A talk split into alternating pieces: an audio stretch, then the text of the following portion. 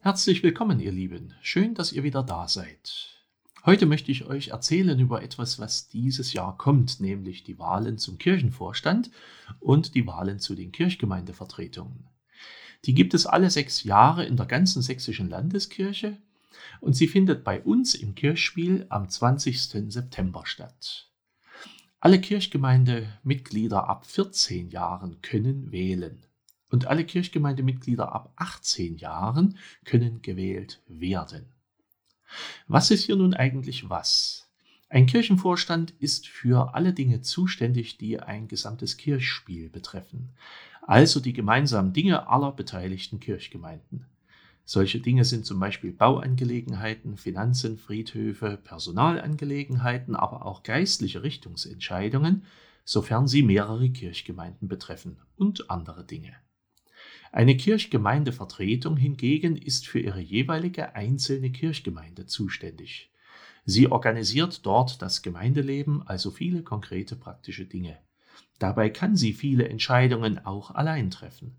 Sobald das jedoch andere Gemeinden mitbetrifft, ist dann wieder der Kirchenvorstand zuständig. Die Mitarbeit in diesen beiden Gruppen kann ganz schön zeitaufwendig sein. Die Kirchgemeindevertretungen in Dippoldiswalde, Reichstätt und Schmiedeberg hatten zum Beispiel in den letzten Jahren große Jubiläen zu begleiten. 300 Jahre Kirchweihe in Schmiedeberg, 700 Jahre Reichstätt, 800 Jahre Dippoldiswalde. Da gab es sehr viel zu organisieren. Der Kirchenvorstand wiederum hatte viele Bauangelegenheiten, zum Beispiel das Gemeindezentrum in Dippoldiswalde und auch die Kirche in Schmiedeberg und vieles andere mehr. Die Friedhöfe unseres Kirchspiels wurden zu einer wirtschaftlichen Einheit verbunden. Manchmal hat man auch das Gefühl, gar nicht so viel entscheiden zu können, da vieles auch nach den Gesetzen der Landeskirche schlicht zu passieren hat. Insgesamt gibt es aber durchaus eine Menge zu gestalten. Und auch die Mitarbeitenden sind an die Entscheidungen gebunden. Manchmal schütteln die Leute etwas den Kopf, wenn sie merken, dass ihr Pfarrer zu manchen Fragen den Kirchenvorstand fragen muss. Dann sagen sie, wir dachten, das entscheiden Sie alleine, Herr Pfarrer. Nein, das tue ich nicht. Einmal im Monat tagen die Kirchgemeindevertretungen und einmal im Monat tagt der Kirchenvorstand. Beide Gremien werden dieses Jahr neu gewählt und man kann sehr gespannt sein, wie das werden wird. Wer stellt sich zur Wahl? Wer wird gewählt? Und was wird das bedeuten für unsere Gemeinden? Denn die Zusammensetzung dieser Gremien entscheidet mit über die Schwerpunkte, die in den Gemeinden in den nächsten Jahren gesetzt werden. Bei der Suche nach Kandidierenden werden manche Leute angesprochen, zum Beispiel von anderen Leuten aus der Gemeinde oder von bisherigen Kirchvorständen und Kirchgemeindevertretern. Könntest du dir vorstellen, das mal für sechs Jahre mitzumachen? Man kann sich genauso auch selbst melden und sagen, ich will das mal versuchen, ich will mich zur Wahl stellen. Für eine Kandidatur braucht man fünf Unterstützer aus der Kirchgemeinde. Diese zu finden ist in der Regel kein Problem. Dass es beide Gremien gibt, ist für die Kirchgemeinden und die Mitarbeitenden wichtig.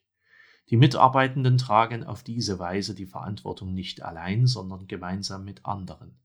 Das ist schön. Denn Verantwortung zu übernehmen erfordert Mut und es kann auch eine ziemliche Last sein. Auch sehen viele Augen mehr als wenige und hören viele Ohren mehr als wenige. Eine vielköpfige Gemeindeleitung kann die Wünsche und Stimmungen in der Gemeinde viel besser wahrnehmen als nur wenige oder gar nur einer. Jetzt könnte manch einer denken, warum erzählt er uns das?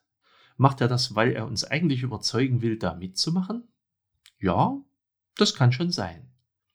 Andererseits vertraue ich dabei sehr auf Gott und ich vertraue auch darauf, dass es genügend Leute gibt, die merken, dass diese Arbeit wichtig ist und spannend sein kann.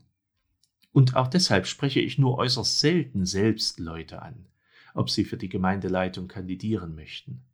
Außerdem sehe ich es wirklich als Aufgabe der Gemeinde an, sich eine Leitung zu wählen.